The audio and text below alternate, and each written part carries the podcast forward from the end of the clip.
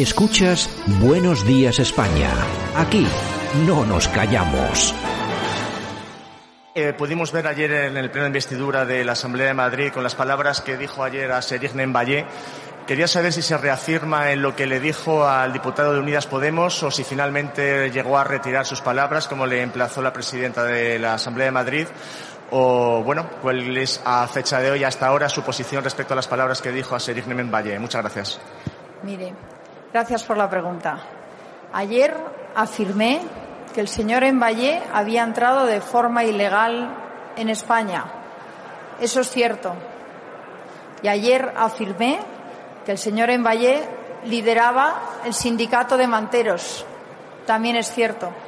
Si algún periodista o algún político consigue desmentir estas dos afirmaciones, yo le escucharé encantada, pero hasta este momento nadie lo ha hecho. Tampoco la presidenta de la Asamblea de Madrid, que no, no supo ni siquiera responder a qué alusiones tenía yo que retirar. Con lo cual yo les animo a todos los periodistas a que mm, me, bueno, que defiendan a ver si dije yo algo que no fuera verdad. Yo lo que he defendido y lo que he afirmado es estrictamente la verdad. Bueno, esta es la señora Monasterio de Vox. Bueno, es la dirigente de Vox ahí en Madrid, en la Asamblea de Madrid. Y bueno, el otro día pues hubo polémica porque le dijo al diputado en Valle, este famoso, pues que había llegado de forma ilegal a España y que dirigía el sindicato de, de manteros que hace la, bueno, competencia desleal a los comerciantes que pagan sus impuestos y tal y cual. Efectivamente, se le llamó la atención, la presidenta de la asamblea dijo a ver si iba a retirarlo y tal y cual. Pues sí, vamos a ver. Y es lo que comentamos aquí, ¿te acuerdas, Yolanda? No mentía. Pues que no miente. Es que vamos a ver, una, vamos, si ella hubiera dicho, es que este señor es tal o es cual. No, no, este señor, eh, dijo, este señor ha llegado en patera, ¿es cierto o no? Y de forma ilegal y luego está dirigiendo un sindicato o ha dirigido un sindicato de manteros. ¿Desde cuándo ser mantero en este país? Es decir, hacer la competencia desleal a los comercios que se ganan dignamente la vida pagando sus impuestos. O sea, eso es racista. Decir, decir eso es racista. Es que yo creo que el, problema que tenemos en este país es que no sabemos lo que es el racismo, no sabemos, eh, bueno, eh, un montón de, un montón de cosas. Y el racismo, yo siempre lo digo, solamente se produce por tres cuestiones fundamentales que tienen que producirse sí o sí las tres. Por un lado, tiene que ser la diferencia de color. Bueno, y eso se produce porque somos, hay gente blanca, gente amarilla, gente negra, gente roja, hay, de esos beduinos que son rojos. Bueno, eh, tiene que producirse esa diferencia. Además, tiene que haber una diferencia cultural, que efectivamente se produce. Vamos a ver, no es lo mismo una sinfónica en Viena que unos señores tocando un, un tambor en el, en el África eh, astral o esto, o austral, o yo que sé, no sé cómo se diga, ¿no? Eh, vamos a ver, no es lo mismo. Hay que reconocer pues que unos tienen su cultura y otros la otra. Si alguien me viene diciendo que son exactamente iguales, pues chico, pues entonces es que tenemos un problema de percepción. Pero bueno, el problema eh, del racismo no es simplemente eso, decir mi cultura es mejor que la tuya o mi color es diferente que el tuyo, no. El racismo llega cuando una persona, por tener una, eh, por tener un distinto tono de piel o ser de una raza diferente, o por considerar que su cultura es superior a la de otra persona, se cree con derechos sobre esa persona que tiene otro color y que tiene una cultura que no llega a la que tiene el otro señor. Es decir, creernos con derechos sobre estas personas que llegan de fuera simplemente porque son negros, amarillos o rojos, ¿eh? y pensar y que, tenemos el derecho de abusar de ellos de alguna forma, eso sí es racismo. Pero es que eso en España no se produce. En España no hay racismo, en España no ha habido racismo nunca. No lo ha habido ni cuando llegamos a América. Ni entonces ha habido racismo. Y es así, por mucha, por mucha historia que nos cuenten. Y no, eh, no podemos hacer otra cosa. Con lo cual, lo de los manteros, volvemos a lo mismo. A lo mejor me dedico a, no, es que a, mí a poner una mantería en, la Gran Vía Bilbaína. Yolanda Mantera. A mí me gustaría que estos que no reconocen que los manteros eh, pues se hacen graves prejuicios a las tiendas, a los comercios normales, me gustaría que si algún tiene algún familia con una tiendita, pues que vayan todos los días y se pongan tres manteros a vender lo mismo que vende él, falsificado o por un euro. Y ya verás tú que rápidamente les cambia, les cambia un poco. Yo me acuerdo, yo tengo, yo tengo un familiar, que no voy a decir quién es, que siempre hablaba y decía, pues siempre hablaba a favor, bueno, hay que, recibir a esta gente, porque esta gente, bueno, claro, fíjate cómo sufren en sus países y tal. Bueno, entonces pues era buenista, bueno, era, yo creo que era de Izquierda Unida, una cosa así. Bueno, entonces era muy buenista, hasta que un día su hija se puso enferma y llegó al hospital de Cruces aquí en, en Vizcaya y se encontró que ella llegaba con su hija muy malita y se encontró por delante pues con 10 o 15 personas de esas que ella tanto había defendido. Y bueno, y yo creo que hoy vota a Vox. y, si no, cerca andará. Claro, es que hasta que no te toca a ti, no te das cuenta de las cosas. Es que no te das cuenta de las cosas. En fin, bueno. En fin, a lo dicho, buenos días España.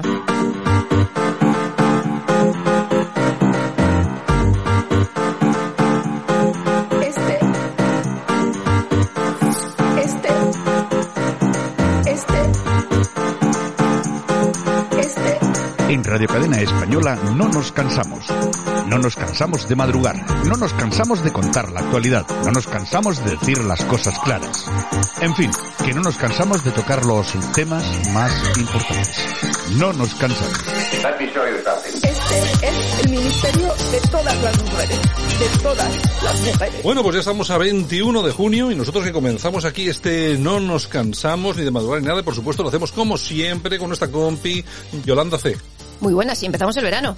Hoy comienza el verano. Estamos ya en verano, ¿eh? Verano, verano. Parece, mentira. Ya Hombre, por las temperaturas hacía tiempo ya que se notaba, ¿eh? Es que ya te digo yo, pero yo el calor este ya lo tenía hace tiempo. Por eso digo yo, el verano, casi que el verano se ha adelantado. Eso es el cambio climático. Efectivamente, vamos, a, vamos a morir todos. Todos, en breve, en breve. Vamos a morir por el cambio climático, Dios mío. Sí, sí, o por otras cosas. Esto es lo que quieren es hacernos comer gusanos y esto sea como sea. Eh, yo pasaré la chuleta directamente. En fin, bueno, y los fabricantes de mascarillas... Oye, si el gusano es muy grande, se puede comer chuleta de gusano.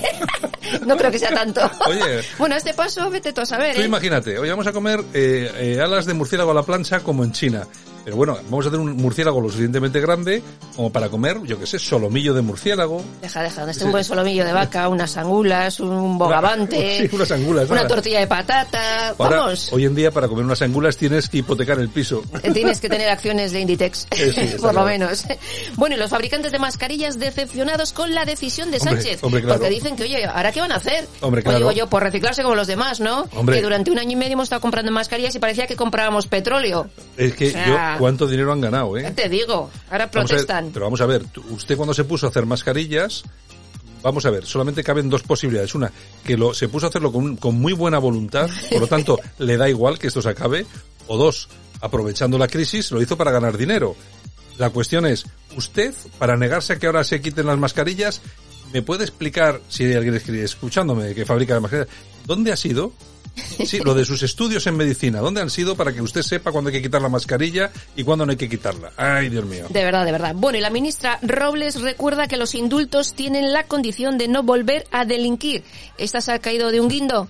Están, están, están con lo mismo, nos están intentando convencer, no se dan cuenta de que no nos van a convencer pero bueno, ahí sí. R que R. en fin. bueno, bueno, bueno. Y el nuevo Podemos de Yone Belarra, plagado de condenados e imputados por la justicia. Tenemos, por ejemplo, Irene Montero en el punto de mira por el caso Niñera, la propia Belarra por el caso Neurona, Isa Serra, Echenique, etcétera, etcétera, etcétera. O sea, es la nueva, la nueva izquierda. La nueva generación. la nueva izquierda. Bueno, a la ministra de Podemos que, ya le han borrado tres eh, doctorados, ¿no? efectivamente. son son unos caraduras. Estos son los que se pasaban el día eh, echándole en cara a Casado que había comprado un doctorado o una tesis, un máster, un máster. Resulta que al final se demuestra que efectivamente hizo los máster, los pagó con su dinero, etcétera. Bueno, pero es que estos tíos, empezando por el presidente del gobierno, que falsificó su doctorado. Y ahí quedó. Pero es que están todos retirando máster falsos, son todos una pandilla. Son lo que son. Pero lo que pasa es que yo lo que no escucho, lo que no oigo, lo que a mí lo que me gustaría es que cada vez que empiecen una conferencia, una rueda de prensa, alguien de Ciudadanos, alguien de Vox, alguien del PP, que comenzara diciendo algo así como buenos días, gracias por haber venido, quiero recordarles a todos ustedes que en la última semana el Partido Socialista ha tenido y Podemos han tenido los siguientes escándalos que les voy a recordar. Y el primer minuto dedicarlo a eso. Exacto. Si lo hicieran todos a todas horas, la gente se acordaría de ello. Y, y, vamos a ver, no solamente se acordaría, sino es que pondrían en un aprieto a los medios de comunicación que callan sistemáticamente los casos de corrupción del PSOE y de Podemos. Pero la pela es la pela. Están regados de dinero. En fin, bueno, Estanislao Rodríguez, de Nuevas Generaciones del Partido Popular y del Distrito de Salamanca, asegura que el primer presidente gay de España será del PP. Y digo yo, ¿y a santo de qué? ¿A santo de qué tiene que decir estas cosas? ¿Qué más da que sea? Lo que digo yo es que a mí qué más me da, a mí a mí qué más me da que sea gay, que sea hetero, que sea Ay, de verdad. Que, se acueste con quien quiera. Es que a mí me da igual. Lo que pasa es que vamos a ver, las personas tienen un problema y es que eh, vamos a ver, hacen de su condición sexual o de sus gustos sexuales política y no, no, es que a mí no me da la gana que hagan. A mí me da igual con quién se mete usted en la cama. Pero usted déjeme a mí tranquilo y en paz. Y haga política en condiciones y punto. Ay, señor. Bueno, así estamos. Vamos con, vamos con otro disgusto. El precio justo. Todos los días tenemos aquí un detallito para saber y conocer cómo se gasta nuestro dinero. En esta ocasión, ¿cuánto va a recaudar Hacienda gracias a la subida de la luz? 2.500 millones de euros. 2.500 millones de euros que no van a ver ustedes porque seguramente servirá para pagar deudas. En fin, en fin, 2.500 millones de ah, euros. Un detalle, un detalle, eso no es nada, ¿eh? Un detallito. Nada, pongan la luz, la lavadora y todas esas cosas que, bueno, bueno, bueno. ¿Qué más bueno, tenemos, seguimos. ¿Qué más, en fin, ¿qué fin. ¿qué más tenemos? Bueno, y Piqué que ha comprado los derechos de la Copa América en España para emitirla en el Twitch de Ibai Llanos. ¿Cómo? ¿Cómo? Explícame eso otra vez, por favor. Piqué, pues ha comprado los derechos de la Copa América para España y la va a emitir en Twitch eh, Ibai Llanos. Pues eh, fíjate tú cómo las televisiones yo creo que tienen que estar nerviosas con todo este tema de, de Twitch, con Ibai Llano sobre todo, en este tipo de deportes y tal y cual, porque está reventando. Ahí, los datos son los datos, ¿eh? Vamos a ver. El, un vídeo que ha hecho Ibai Llanos en directo, bueno, no te, puede, puede, que no te asuste, porque en directo igual tiene, yo qué sé, 200 o 300 mil tíos viéndolo a la vez. Pero claro, es que en un día ese mismo vídeo se pone en 6, 7, 8 millones de personas. Que se dice pronto. Claro que se dice pronto. Es decir, todo el soporte publicitario se sigue manteniendo porque no pasan ni 24 horas. Y claro, es súper alternativo a la televisión porque además es mucho más barato. Claro, Ibai Llanos no cobra lo que cobra una televisión por transmitir determinadas efectivamente, cosas. Efectivamente. Bueno, seguimos. Ok, diario. La policía alerta del resurgimiento de ATA, herederos de ETA detenidos con manuales de explosivos. Parece ser que son una escisión de Bildu. Por lo tanto, Bildu, herederos de ETA. ¿De qué periódico es esto? Eh, de OK Diario. Vamos a ver, yo, vamos a ver. Vamos a ver, vamos a ver, vamos a ver, es que a mí esto me pone... Vamos a ver, señores de OK Diario, no sé a quién le han pagado, quién firma eso. No, no sabemos quién firma, ¿no? Es que, vamos a ver, ustedes vienen ahora a hablarnos de ATA, que llevamos en este programa hablando de esto desde hace, desde hace más de dos años, de la escisión, de la escisión que se ha producido en la izquierda Berchale, una, eh, una organización ATA que está investigando, que están investigando los cuerpos de seguridad, que incluso, que incluso el CNI ha lanzado alerta sobre esto. ¿Y vienen ustedes de verdad a lanzar una exclusiva con esto?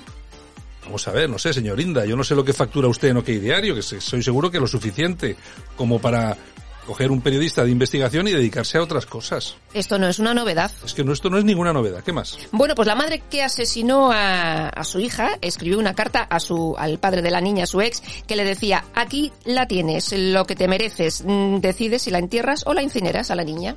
Pues y ahí está. O sea, es que... Bueno, pero de esto no se comenta nada en los medios. No, porque es una mujer. Estamos permanentemente con las noticias de lo que ocurre en, en Canarias, que sí, efectivamente, es una salvajada pero a mí me parece igual de salvajada la de esta señora que ha hecho con su, con su hija. Es que, la, que la ha asfixiado con una bolsa de plástico. Yo no sé qué diferencia puede haber. Son unos. Yo no sé qué diferencia puede haber entre un señor que asesina a sus hijas y las mete en bolsas de plástico y las tira al mar y una señora que asesina a su hijo con, con una bolsa de plástico asfixiándolo. Es que me parece exactamente igual. ¿Por qué en los medios de comunicación no se habla de esto? Solamente se habla de que el padre ha matado dos niñas. ¿Por qué no se habla de las madres que matan a sus hijos? Que las hay. No, no, las hay y las hay y las hay bastantes, ¿eh? Hay un hay una cuenta de Twitter que yo además yo también la sigo a través de, de WhatsApp eh, que se llama Mereces saberlo que lanzaba el otro día una, un, las estadísticas eh, sobre niños muertos y eh, yo, que tengo por aquí un WhatsApp, ¿eh? los 12 hijos menores muertos en 2020 a manos de sus madres, el 12 hijos, eh, mientras el gobierno solo te muestra los tres por padres. Es decir, ha habido 12 hijos menores asesinados por sus madres, tres por los padres. En las estadísticas del gobierno solamente aparecen los tres padres. Es decir, lo otro, ¿por qué no aparece? ¿Por qué no aparece? Exacto. ¿Por qué no aparece? ¿Por qué se ocultan esos datos? Bueno, y además esto lo publican también, lo estoy viendo aquí, en Confilegal. Eh, están eh, publicando esos, esas mismas estadísticas. ¿Por qué nos están engañando? ¿Por qué nos están tomando el pelo? Bueno, serán unas víctimas, bueno, claro, si están indultando a los golpistas catalanes, están indultando o están prácticamente sacando a la calle a los etarras, ¿por qué no van a hacer con esto? Hay víctimas y víctimas y asesinos y asesinos. En fin, bueno, y Mónica García, además, Madrid, teme que la comunidad de Madrid se vaya a convertir en un laboratorio de extrema derecha. Sí, bueno, qué miedo. Con, pipetas, con ácido cítrico y esas cosas, sí. Va a haber, va a haber de todo, va a ser una cosa espantosa. Resulta, mira, yo me acuerdo cuando decían en Francia, se, Aliot, el que era el el novio de Marine Le Pen, se presentaba en las elecciones municipales por no me acuerdo qué ciudad, es muy, es muy famosa. Pero bueno, da igual, se presentaba por una ciudad y todo el mundo decía, Dios mío, ¿qué va a pasar? Eso que mañana ya no amanece. Bueno, pues resulta que no ha pasado nada. El otro día lo comentaba aquí Sergio Fernández Riquelme. No ha pasado nada. Ha mejorado la seguridad, ha mejorado, hay más policía, tal y cual. Vamos a ver, es que esto, señor, estos señores, ¿qué, qué, se, qué, qué piensan que puede pasar porque gane un partido o gane otro, que se persiga a la gente por la calle o qué, pero ¿de qué están hablando? Es que no tienen ni idea o sí. O sí. Lo, que, Quieren, lo que quieren es asustar a la gente. Efectivamente. Eso es lo que quieren. Así es. Bueno, nos vamos a las toñejas. Vamos a dar unas toñejitas, Javier, por favor, si te parece bien. Pues se las vamos a dar a tres miembros de la Fundación CIVI. ¿Qué, ha pasado? Pues mira, esta es una, una fundación benéfica para niños con cáncer y han detenido a ah. su presidenta y dos personas más por estafar un millón de euros. Que se habían quedado con la pasta gansa. Así es. Yo, pero aquí hay un detalle que es muy interesante. Yo no sé si tú tienes el dato. Últimamente te faltan muchos datos cuando vienes, sí, Yolanda. Sí, sí, tremendo. Te falta mucho. ¿De qué nacionalidad son? ¿A que no tienes ese dato? ¿A que no tengo ese dato? Pues hay que verlo porque es que no son españoles. Es que claro, es que estamos siempre con, estamos siempre con lo mismo. Aplausos. Pues se lo vamos a dar a Nicolás Sainz Trápaga. ¿Y quién es este hombre? Pues mira, tiene 32 años, es campeón de esgrima en silla de ruedas. Con tres años le estirparon medio cerebro y nadie pensó que iba a volver a andar ni a nada de nada. Bueno, bueno, o sea que ha sido medalla de... Eh, campeón de España. Campeón de España. Pues bueno, pues nuestras felicitaciones, pues no sé, afán de superación, ahí lo tenemos. Es, eh, son cosas que, son cosas que hay y que hay que contar, porque también, fíjate, hablábamos antes de lo que no se habla en los medios de comunicación. De esto tampoco, se habla. De los Juegos Olímpicos Paralímpicos, No se habla de eso. ¿Por qué no se habla? Esta gente son verdaderos héroes. El esfuerzo que hacen, efectivamente. Es, es, es increíble. Bueno, eh, nosotros creo que vamos a ir con un poco de música, si te parece, Javier, si te parece bien, ¿eh? Si no, no, no vamos, ¿eh? Así.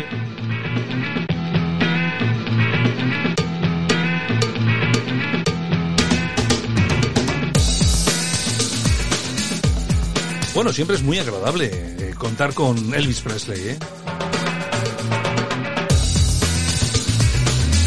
Bueno, la canción se llama A Little Less Conversation, Elvis Presley. ¿Y hoy lo traemos por qué? Pues mira, tal día como hoy, pero del año 1977, Elvis Presley ofrece su último concierto en Dakota del Sur, en Estados Unidos, ya que dos meses después, 16 de agosto, fallecería en su casa. El rey.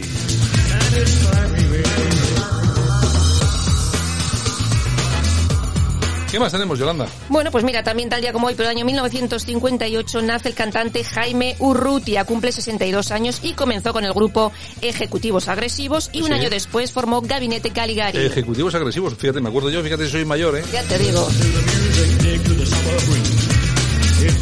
Y también tal día como hoy, pero del año 1939, nace la cantante Salomé. Cumple 82 años y ganó Eurovisión en el año 1969. ¿Cómo era la canción de Salomé? Vivo cantando, vivo, soñando. Qué mayores somos, Dios mío. y también tal día como hoy, pero del año 1947, nace el escritor Fernando Sabater. Cumple 74 años. Y tal día como hoy, pero del año 1966, nace la presentadora de televisión Leticia Sabater. Cumple 55 años. Leticia, que ha sacado un nuevo disco siempre saca ahí, está. sí bueno siempre hace bueno, no sé no sé cómo se lo monta. sus cosas. Y bueno y aguanta. A mí es una chica que no me cae mal eh mm. yo la veo bueno está a su rollo y me parece bien. más. tú fíjate que el, todo el rollo que le habían montado por organizar fiestas ilegales en su casa. Al final se ha demostrado que ella no era no sé qué. Pero bueno ya le machacaron en su día. En fin qué le vamos a hacer es lo que hay Bueno, Yolanda, regresamos en un ratito. ¿Con el corazón? Con el corazón. Vale. No, no creo que haya mucho, porque el fin de semana está un poco así, ¿no? un poco soso. Un poco soso. Mm. Hombre, se ha puesto de muy mala de muy mala leche la mujer de Ortega Cano, ¿no? Sí, pero ya te voy a contar yo luego la otra cara de la historia. Ah, ¿sí? Sí. Ah, bueno, bueno. Pues, vale, vale, luego venimos. Venga, chao, hasta ahora.